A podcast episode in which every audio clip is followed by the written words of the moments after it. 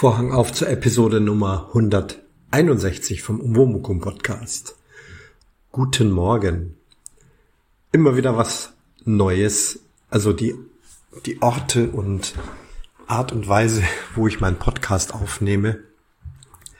Denn ich muss doch ein bisschen haushalten mit der Zeit, möchte aber doch nicht äh, jetzt jammern und sagen, oh, ich habe keine Zeit, kann keinen Podcast aufnehmen. Also, es ist Donnerstagvormittag fünf Minuten vor sechs Uhr und ich sitze im Büro.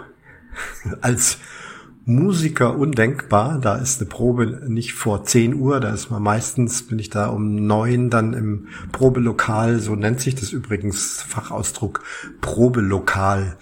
Handelt sich nicht um eine Gaststätte, sondern dort, wo eben der Proberaum ist. Also früher sagte man Probelokal. Naja, jetzt bin ich ganz früh aus mehreren Gründen. Ich muss mich an die Gleitzeit gewöhnen. Das heißt, ich muss äh, arbeiten und Zeit verbringen äh, nach dem Takt der Stechuhr und nicht nach meinem Takt. Das klappt aber ganz gut und ich muss einfach noch ein paar Stunden machen. Außerdem bin ich jetzt nicht hier, um irgendwie Zeit totzuschlagen. Okay, ich nehme jetzt den, Pod, äh, den Podcast auf, aber ihr werdet mich schon nicht verraten. Nein, ich möchte auch einiges abarbeiten und so untertags, so in der Kernzeit ist einfach ganz viel Geschäft mit den Orchestern, ist ständig Telefon, Entscheidungen hier und da und dort, ähm, Dinge, die schnell gehen müssen, Dinge, die gleich entschieden werden müssen. Und das, was ich so an, an Papier abzuarbeiten habe, also ich nenne es Papier, tatsächlich ist es hier Strom, denn ich arbeite mit elektronischer Akte und so weiter. Aber also der Stapel, der eben abzuarbeiten ist, das mache ich jetzt ganz in der Früh.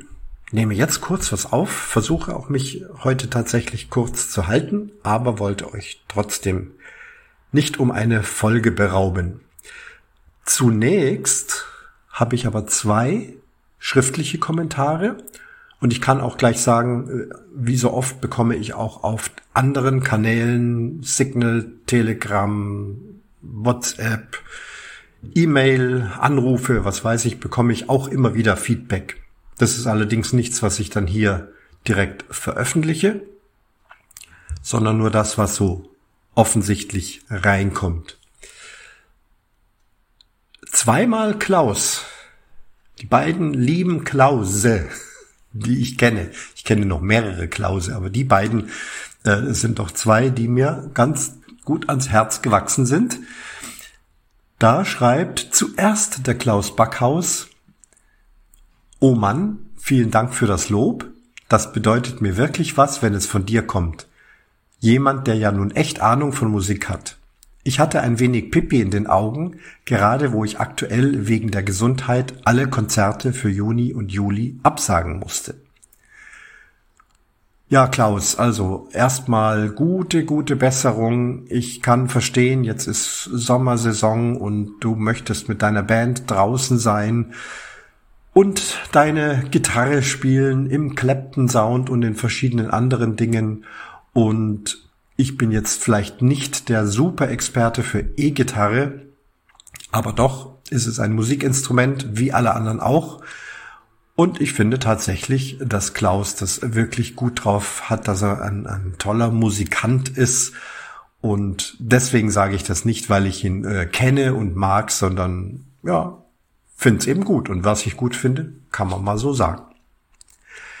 Und dann gibt's noch einen Klaus, der schreibt, wenn mich mein Gedächtnis jetzt nicht ganz täuscht, dann war Deep Purple die erste große Rockband, die mit einem Orchester gemeinsam einen Auftritt hatte.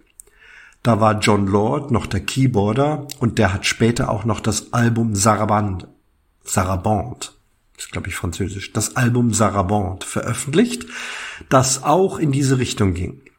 Kann mich aber täuschen, was die Zeit angeht, meine aber, dass das seinerzeit sehr publik gemacht wurde, dass eine der sogenannten Supergroups mit einem Orchester gemeinsam musiziert. Grüße Klaus. Klaus, ich denke, du hast da völlig recht. Ich hatte nach der Aufnahme des Podcasts tatsächlich noch John Lord im Kopf und dachte, Moment, jetzt hast du so viele aufgezählt. Aber hast John Lord vergessen, der tatsächlich eben einer der ersten, ob es wirklich der erste war, das wird man wahrscheinlich nie so ganz genau sagen können, aber einer der ersten sehr bekannten Musiker, eben Keyboarder von Deep Purple, eine Band, die ich damals sehr viel gehört habe. Und der hat sich um Classic Crossover gekümmert und so weiter. Ganz ehrlich war mir dieses Konzert für Band und Orchester damals nicht geläufig. Ist mir damals nicht untergekommen. Ich weiß gar nicht, ob ich es überhaupt kenne. Schande auf mein Haupt. Ich kenne John Lord und, und Sarah Bond war in unseren Kreisen damals das, wo wir sagten, Mensch, guck mal, was der hier macht. Der macht ja jetzt äh, hier mit Orchester und so klassisch und, und der ist ja gar nicht nur ein Rocker und das fand man also schon sehr faszinierend. Ja, also vielen Dank für diese wichtige Ergänzung und auch was die Gitarristen betrifft, wenn wir schon bei Deep Purple sind, äh, Richie Blackmore, ja, auch ein von mir sehr verehrter äh, Gitarrist. Zunächst bei Deep Purple und später aber auch mit Richie Blackmores Rainbow, eine großartige Rockband, die ich dann hinterher fast noch besser fand. Also nicht besser, aber die mir hinterher fast noch besser gefiel und auch noch gefällt als die Purple. Rainbow ist eine großartige Gruppe. Da gibt's ein legendäres Konzert in München. Damals war ich noch zu jung, durfte da nicht hingehen. Gibt's aber mittlerweile irgendwie auf YouTube und so weiter das legendäre Rainbow-Konzert in München. Allerdings kein Crossover, ein reines Heavy Metal Hard Rock Konzert. Danke also für eure Hinweise und Meldungen. Thema heute am anderen Ende der Leitung, der Telefonleitung, die ist gemeint.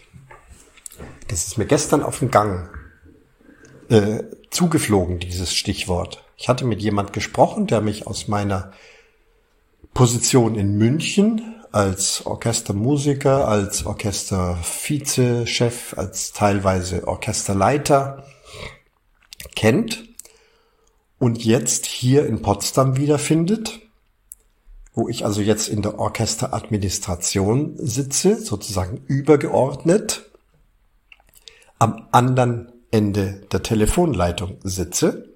Früher habe ich in Potsdam angerufen, habe Anträge gestellt für Konzerte, für den Kauf von Instrumenten, für dies, das und jenes. Alles in einem Orchester, das betrifft jedes Orchester, muss irgendwie organisiert werden und da gibt es natürlich immer Verwaltung und Hierarchie, die dann auch entsprechend das steuern muss, sowohl was die kulturelle, Kultur, kulturpolitische Ausrichtung besteht. Auch ein philharmonisches Orchester. Dort muss auch der Intendant und der Chefdirigent entscheiden, welches Konzert machen wir, wo machen wir es, mit welchen Solisten wollen wir arbeiten. Das kann ja nicht alles so ganz frei gehen. Braucht es immer Leute, die das dann auch entsprechend entscheiden und unterschreiben. Ich bin hier nicht der große Entscheider. Ich habe eine Position als sogenannter Sachbearbeiter, der aber mit Expertise arbeiten darf.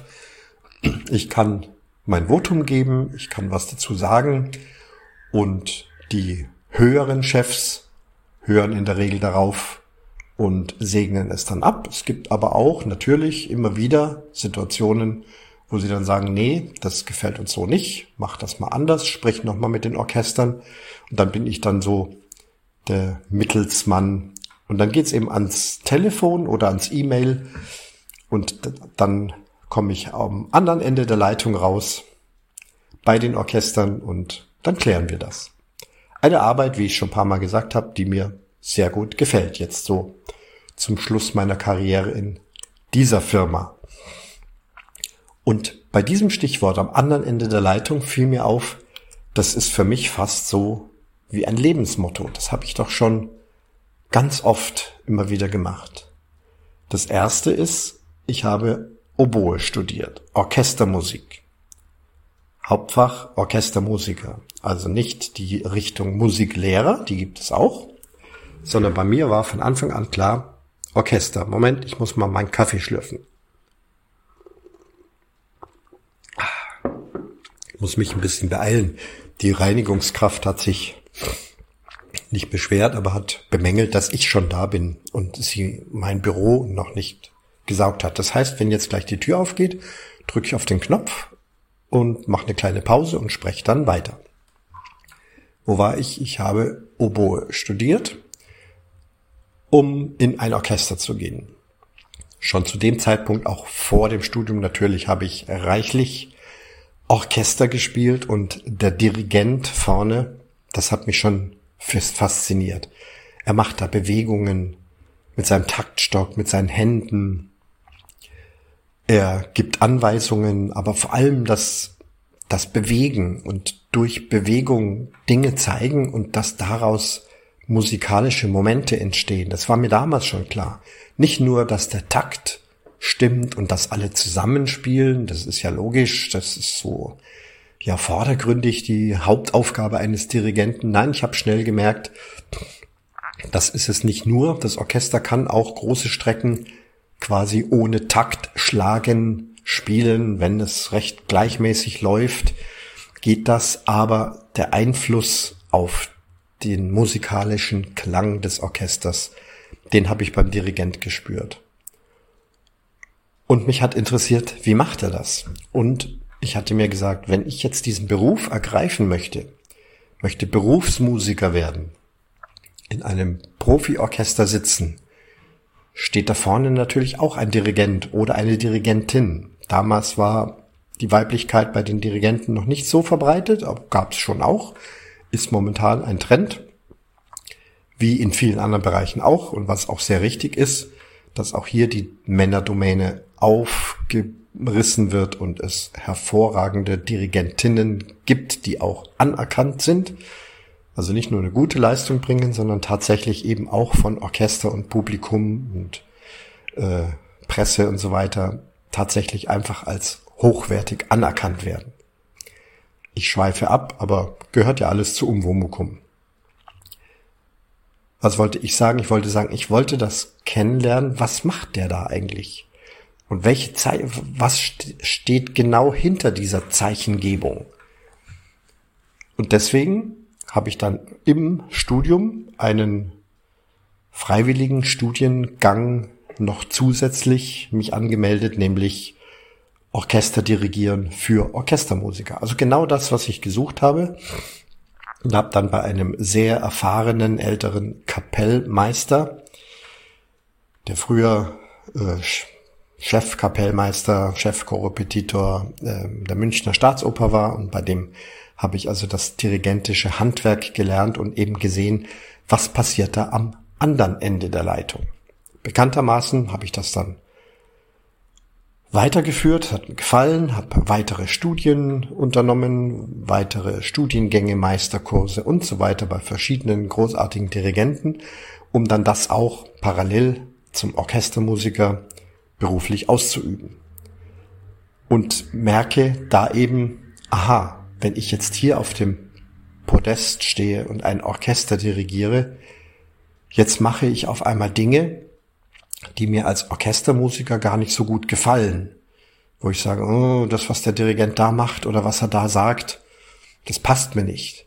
Jetzt stehe ich am anderen Ende der Leitung und stelle fest, das ist notwendig. Ich muss dieses und jenes sagen. Ich muss dieses und jenes tun oder nicht tun. Ich verstehe jetzt, warum Dirigenten so etwas machen. Ich verstehe auch, welche Fehler Dirigenten machen. Ich tappe selbst in die ein oder andere Falle und denke, Mensch, jetzt hast du das auch gemacht. Ist aber zu vermeiden. Aber ich verstehe, woran es liegt, warum tappe ich in diese Falle, warum sage ich dieses oder jenes, was man vielleicht nicht sagen wollte, sollte, was den Orchestermusikern nicht gefällt. Ein faszinierender Vorgang. Und in meiner ganzen beruflichen Laufbahn habe ich ja nun jetzt bis zuletzt regelmäßig beides ausgeübt. Ich saß im Orchester und ich stand vor Orchester. Dabei ist es aber nicht geblieben. Was habe ich noch auf beide Richtungen gemacht? Nehmen wir mal das Bogenschießen. Vor sechs Jahren das Bogenschießen kennengelernt in einer Reha. Ich habe oft schon davon berichtet. Hat mich fasziniert, habe gelernt. Das beginnt mit YouTube-Videos, so absolut grundlegend, in welche Hand nimmt man den Bogen, wo tut man die Finger hin, sowas. Damit ein bisschen ausprobiert. Dann ein paar wenige Unterrichtsstunden bei Bogentrainern bekommen. Dann in den Verein eingetreten, dort viele Tipps von Vereinskameradinnen und Vereinskameraden bekommen. Hört ihr den Staubsauger schon? Der Staubsauger kommt näher bisschen geht's noch. Aber die Tür ist zu. Ich glaube, das ist nicht gut. Traut sie sich nicht reinzukommen. Na, ich mache noch ein bisschen weiter. Das wird schon klappen. Die wird schon reinkommen. Ja, also mit dem Bogenschießen. Das hat mich also fasziniert. Ich begann also zu lernen, begann Bogenschießen äh, zu, zu machen und dann hat es nicht lang gedauert. Ich wurde angesprochen, hier gibt es Kinder und Jugendliche, die Bogenschießen möchten, die brauchen erwachsene Begleitung und ob, ob ich das nicht machen möchte. Und wenn ich das machen möchte, müsse ich dazu einen Ausbildung machen, einen Trainerlehrgang. Der Fachausdruck heißt Vereinsübungsleiter. Ja, der Trainer ist dann die nächste Stufe, aber letztendlich ist es Sporttrainer für Bogenschießen. Und schwupps, bin ich schon wieder in einer Ausbildung, habe das gemacht und ab da dann nicht nur Bogenlernender, sondern auch Bogenlehrender. Und das bin ich ja heute noch. Ich kann von mir nicht behaupten, dass ich perfekt Bogen schieße und immer in die Mitte treffe und alles super ist. Allerdings kenne ich die Theorie, ich kenne Wege, wie ich dahin komme und kann das gut anderen Menschen zeigen, kann es mir selbst aber kaum beibringen, weil ich mich selbst nicht von außen sehe. Ich stelle fest, stehe ich neben einem Schützen, kann ich unheimlich viele Dinge sehen, alle Feinheiten. Ich kann auch in, mittlerweile sehen, wo geht der Pfeil hin. Ich verrate es nicht jedes Mal. Aber wenn ich daneben stehe und sehe den Bogenschützen oder die Schützin ausziehen, dann weiß ich jetzt schon, der geht drüber, der geht runter, der geht zu weit nach links, der geht zu weit nach rechts. Manchmal in krassen Fällen schreite ich ein, vor allem wenn es zu hoch geht. Das, das soll nicht sein.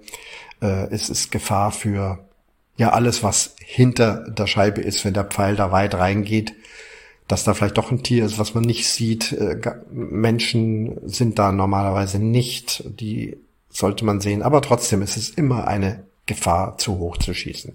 Zu tief geht er noch oder links und rechts. Wenn es zu hoch geht, dann sage ich entweder Stopp oder tiefer, tiefer, tiefer. Denn wenn ich selbst am Bogen stehe, dann sehe ich es oft auch nicht. Nun also bin ich auch aktuell jetzt noch Bogenlernender. Ich muss meine Technik weiter verbessern, verfeinern, aber auch Bogenlehrender. Also wieder auf zwei, an zwei Enden der Telefonleitung sozusagen. Und beides fasziniert mich. Jetzt mache ich mal kurz Stopp und frage, ob sie hier rein möchte. So, Schluss mit der Ruhe im Büro. Die Kollegen strömen hinein, einer nach dem anderen. Ich kann da drin jetzt nichts mehr aufnehmen. Bin also jetzt nochmal draußen in der frischen Luft. Vielleicht hört ihr das ein oder andere Vögelchen zwitschern. Ich versuche mal langsam zu gehen, dass ich nicht so schnaufen muss. Gehe noch schnell zum Bäcker, hol mir ein kleines Frühstück, weil ich habe noch nicht gefrühstückt daheim. Bin einfach hergefahren. Wo waren wir stehen geblieben? Beim Bogenschießen, beim Bogenschüler, beim Bogenlehrer. Und aus dieser Sache heraus, Bogenschießen, das habe ich ja euch auch schon erzählt, kam dann auch noch dieses Interesse am therapeutischen Bogenschießen. Denn selbst hatte ich es ja in einer Klinik kennengelernt, habe darüber berichtet, habe auch später, ihr hört mein Auto, ich mache es auf und hole meinen Roller raus, mit dem ich jetzt zum Bäcker fahre und podcaste. Also wirklich optimales Zeitmanagement. ja, war ja in mehrmals psychosomatischen Kliniken, Rehas. Jetzt ist der Roller umgefallen. Eieiei. Gut, psychosomatische Klinik, psychosomatische Reha. habe das auch sehr, als sehr hilfreich empfunden. Und plötzlich kam wieder die Idee, das Angebot, eine Ausbildung zum therapeutischen Bogenschießen zu machen. Zumindest einen kleinen Kurs, da gibt's ja nun diverse Stadien, aber ich habe das gemacht, auch darüber schon berichtet, weil auch das mich wieder fasziniert hat. Nicht nur jetzt das therapeutische Bogenschießen, überhaupt dieser Betrieb in so einer Klinik, die Menschen, die da arbeiten, die vielen guten Menschen, die mir gut getan haben. Und ich habe mir das auch alles gut angeguckt, wie arbeiten die, wie reagieren die auf Patienten, wie reagieren die auf Situationen. Also ich habe selbst in der Rolle des Patienten gut beobachtet und das faszinierend gefunden, was ich dann da so herausgefunden habe, mit welchen Möglichkeiten und Methoden der oder die eine oder andere arbeitet. Und schwupps, bin ich am anderen Ende der Telefonleitung. Habe ich schon berichtet, seit zwei Monaten ungefähr bin ich in einer psychosomatischen Klinik, betrete sie nicht als Patient, sondern ich betrete sie als, wie sagt man denn eigentlich, als Bogentherapeut. Ja. Ich, äh, das Wort kommt mir nach wie vor schwer über die Lippen, weil ich mich nicht als Therapeut, schon gar nicht als Psychotherapeut äh, bezeichnen möchte, weil ich es auch nicht bin. Das ist ja dann doch schon viel komplexer. Allerdings bilde ich mich auch da fort, so gut ich kann. Psychologie, Psychotherapie, was ich halt so lesen kann, was ich, es gibt Podcasts, die sehr intensiv über diese Themen sprechen. Ich sauge das alles auf, damit ich eben auch diese Arbeit möglichst gut machen kann. Nun, mein Spezialgebiet therapeutisches Bogenschießen, da weiß ich Bescheid. Übers Bogenschießen sowieso, aber auch der Aspekt, mit Patienten zu arbeiten in diesem speziellen Kontext, ist mir geläufig, habe ich gelernt, zumindest den Start gelernt. Da gibt es natürlich immer noch viel dazu zu lernen. Mit jeder Therapiesitzung lerne ich selbst auch. Und es fällt mir nicht schwer, sagen wir mal so. Denn ich kenne ja nun den ganzen Betrieb als aus der Sicht des Patienten. Und jetzt bin ich in der Sicht des Therapeuten. Ich spiele eine Rolle, so kommt es mir manchmal vor. Zum Beispiel soll ich, und das halte ich auch ein, zu den Patienten Sie sagen. Ja, allerdings hat mir ein Therapeut einen ganz lieben Hinweis gegeben. Er nennt das, wir pflegen das therapeutische Sie. Damit deutet er an, als Mensch würde ich mit diesen Menschen höchstwahrscheinlich recht schnell ins Du verfallen. Beim Bogenschießen machen wir das immer. Wenn jemand kommt, wird dann nicht lang gefackelt. Hallo, ich bin der und der. Äh, und falls jemand kommt und sie zu mir sagt, dann sage ich, also wir sagen hier du, ist das okay? Ja klar, selbstverständlich. War noch nie die Frage, das könnte ich jetzt mit dem Patienten auch tun, aber hier ist eine gewisse Distanz notwendig. Nicht eine unterwürfige Distanz, sondern das therapeutische Sie. Also da ist eine Änderung und das beachte ich und ich dachte, oh Gott, das wird jetzt schwierig, da verfalle ich ständig ins Du, weil ich so gewohnt bin. Nee, passiert nicht.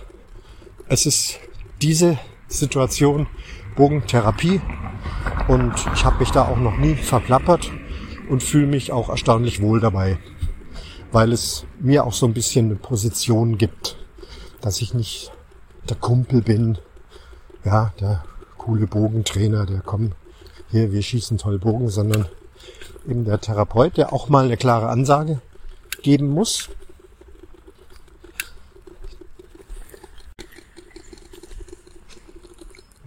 Hier war wieder eine kurze Unterbrechung. Ich schneide das nachher alles hintereinander. Eine klare Ansage, wie wir uns verhalten, Sicherheitsreglements, was auch immer. Mehr kann ich jetzt darüber nicht sagen. Ja? Schweigepflicht. Aber ich denke, ich habe hier nichts verraten. Über Patienten schon gar nicht. Das ist so das Allgemeine. Ja, eben auch ein anderes Ende der Leitung. Es fasziniert mich und es scheint eben tatsächlich so mein Lebensmotto zu sein. Immer oder oft einfach beide Seiten der Telefonleitung kennenzulernen. Beim Podcasten ist es genauso. Ich habe als Podcast-Hörer angefangen und war schnell fasziniert von diesem Medium-Podcast. Da sind Menschen wie du und ich, keine Überjournalisten, die es gelernt haben und die ich im Radio höre, sondern Privatpersonen, die sich ein Mikrofon kaufen, reinsprechen, das irgendwo ins Internet stellen und am Ende, anderen Ende der Leitung kann ich das hören. Das hat mich eben auch fasziniert und es hat ja nicht lang gedauert, dass ich gesagt habe, möchte ich auch machen. Möchte nicht nur Podcasts hören, möchte auch Podcasts einsprechen. Also eigentlich auch hier wieder ein, ich sitze auf beiden Seiten der Leitung. Ja, jetzt auch noch. Ich höre Podcasts und ich nehme Podcasts auf, spreche hier in dieses Mikrofon, das Handy zu euch am anderen Ende der Leitung. Tolle Sache. Bin mal gespannt, ob es da auch wieder den einen oder anderen oder die ein oder andere gibt, die vielleicht da ähnliche Erfahrungen gemacht haben. Oder vielleicht auch sagen, für mich ist das nichts. Ich möchte nur auf der einen Seite sein und das so leben, wie es ist. Ich möchte nicht beide Seiten kennenlernen, weil kann ich mir gut vorstellen. Hat sicherlich seine Berechtigung. Ja, denn ich stehe kurz vor Bäcker, kaufe mich jetzt mein Frühstück. Danke, dass ihr mir zugehört habt. Ich schließe den Vorhang für heute zur Episode 161 vom Umwomukum Podcast. Stopp, noch was fällt mir ein. Ich habe noch ein, eine Audionachricht, die ich als Audiokommentar jetzt hier noch hinten ran spielen kann. Die hat auch mit der letzten Folge zu tun vom Stefan. Das suche ich jetzt noch raus. Und nach diesem, äh, nach dieser Verabschiedung gibt's noch diesen Audiokommentar. Also nochmal. Ich schließe den Vorhang zur Episode Nummer 161 und vom Stefan gibt es noch eine kleine Zugabe. Hallo Christian, grüß dich, hier der Stefan. Ich äh, wünsche dir erstmal ganz viel Ankommen und Genießen und Schwingung in deinem neuen Zuhause, in deinem Zweitwohnsitz. Ganz viele neue Eindrücke und dass alles klappt, was da noch auf dich zukommt. Das hat mich auf jeden Fall im ersten Moment kurz verwundert, dass du jetzt umgezogen bist, aber dann hast du es ja aufgeklärt und wie du sagst, es ist jetzt nicht ganz untypisches für dich oder für euch. Aber mich freut es, dass du trotzdem dann noch hier im Allgäu sein wirst und wir uns vielleicht dann doch mal wieder sehen können oder uns über den Weg laufen. Ähm, ich bin jetzt bei deinem Podcast noch 18 Minuten. Wenn du es dann noch erwähnt hast, dann ist es eh obsolet. Aber mir fällt halt spontan ein, was auf meiner Dirigentenliste noch steht mit einem wahnsinns symphonischen Blasorchester oder vielleicht tatsächlich auch mal mit Symphonieorchester, man weiß nie. Ähm, von Deep Purple das Concerto for Group and Orchestra. Das ist natürlich auch mega cooles, also mir persönlich gefällt es sehr cool, sehr gut, wie du sagst, ähm, Crossover, vor allem verschiedene Instrumenten, verschiedene Genres zusammenzuführen. Was du erzählt hast mit den Oboen, äh, den Berliner Philharmonikern, das ist natürlich, das passt ja auch irgendwie wieder. Bloß ist es in einem moderneren Gewand oder es ist halt weiterentwickelt, ja. Weil ich meine, der Barock klingt so halt nicht so hart und so pompös und vielleicht so, so, so funky oder so, so. Aber im Endeffekt steckt es ja im Barock drinnen. Ja, und das ist doch schön, wenn der Kern erhalten bleibt und wie du sagst, wenn es einfach ganz, ganz toll arrangiert und instrumentiert ist. Und dann äh, mega. Also richtig coole Sachen, die es da gibt. Mittlerweile auch. Und klar ist dann ein neuer Zweig auch entstanden, indem sich halt äh, Gattungen und Gruppen vermischen. Man dann auch überlegt, hey, was könnten wir zusammen machen? Ähm, ich habe jetzt auch vor kurzem Blasorchester und eine, eine Fünfer-Blech-Kombo und allein das kreiert ja schon neue Kompositionen oder Adaptionen, weil sonst funktioniert es halt nicht, wenn man, wenn man nichts hat, was zusammen klingt. Ja. Also das finde ich echt spannend, doch. Und dann gibt es noch richtig Hardcore-Sachen, äh, auch mit den Berlinern. Das hat mir so ein richtig Heavy Metaler mal äh, gezeigt. Das muss ich dir auch zuschicken. Das ist nochmal eine andere Ebene. Das wusste ich auch nicht. Das ist so ein bisschen in Iron Maiden-Style. Äh, und deswegen, ja, echt spannend. Also, äh, habt eine gute Zeit in Berlin und liebe Grüße und bis bald mal wieder. Ciao, Christian.